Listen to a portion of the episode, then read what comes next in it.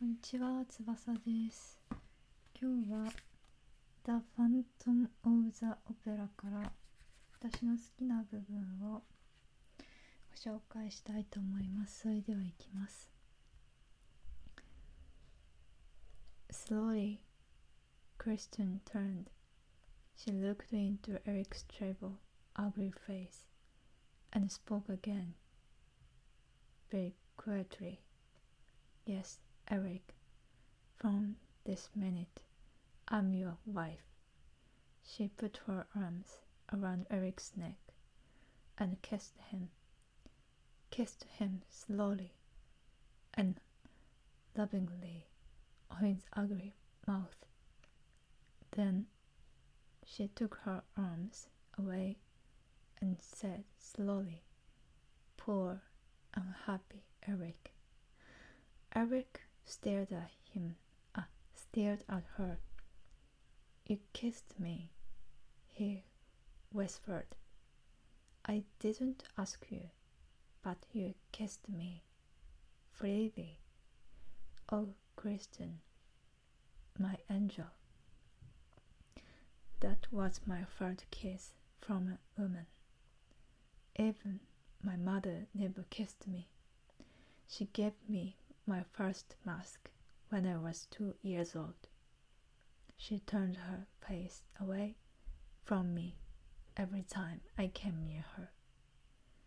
Eric put his ugly face in his hands and cried. Then he went down on the floor at Christian's feet. You're free, Christian. Free. Go away and marry Raoul and be happy. But remember, Eric, sometimes. Go now, quickly. Take Raoul and the patient and go. という部分です。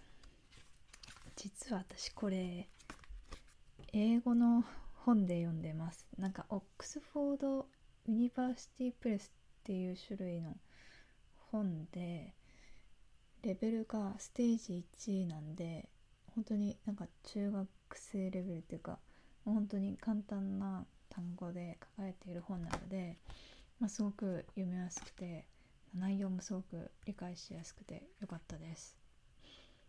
うんなんで買ったんだろうか。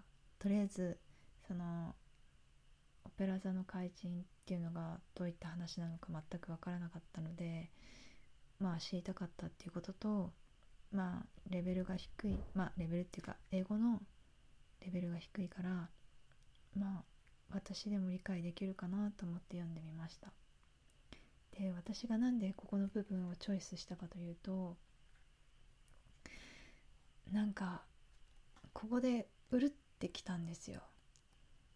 なんだろう彼のまあ本当に求めていたものっていうのが、ここの、まあ、彼のセリフで初めて知ってああそうだったんだと思ってなんかもうすごく無性に彼に同情してしまったシーンなんですよ。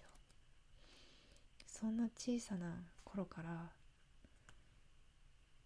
いやーダメですね。なんか涙が出てきそうですね。なんかちょっとこんな小さな頃からまあ誰にも愛されなかったんだと思って初めてまあ女性からキスをされて初めて愛を知ってまあ人を許せたっていうなんか普通にまあ不幸な生い立ち。で普通に、まあ、純粋でいい子だなって思って。もうここのシーンが本当に泣ける、うん、だからそうですね。好きな部分ですね。なんかあと、まあ、ちょっと ugly face ってことでまあ醜い顔を仮面で隠してるわけなんですけどなんだろうな。私なんかこういうなんか顔を隠すなんかちょっと完璧な美しさじゃないものに惹かれるんですよね。なんか魅力を感じるっていうか。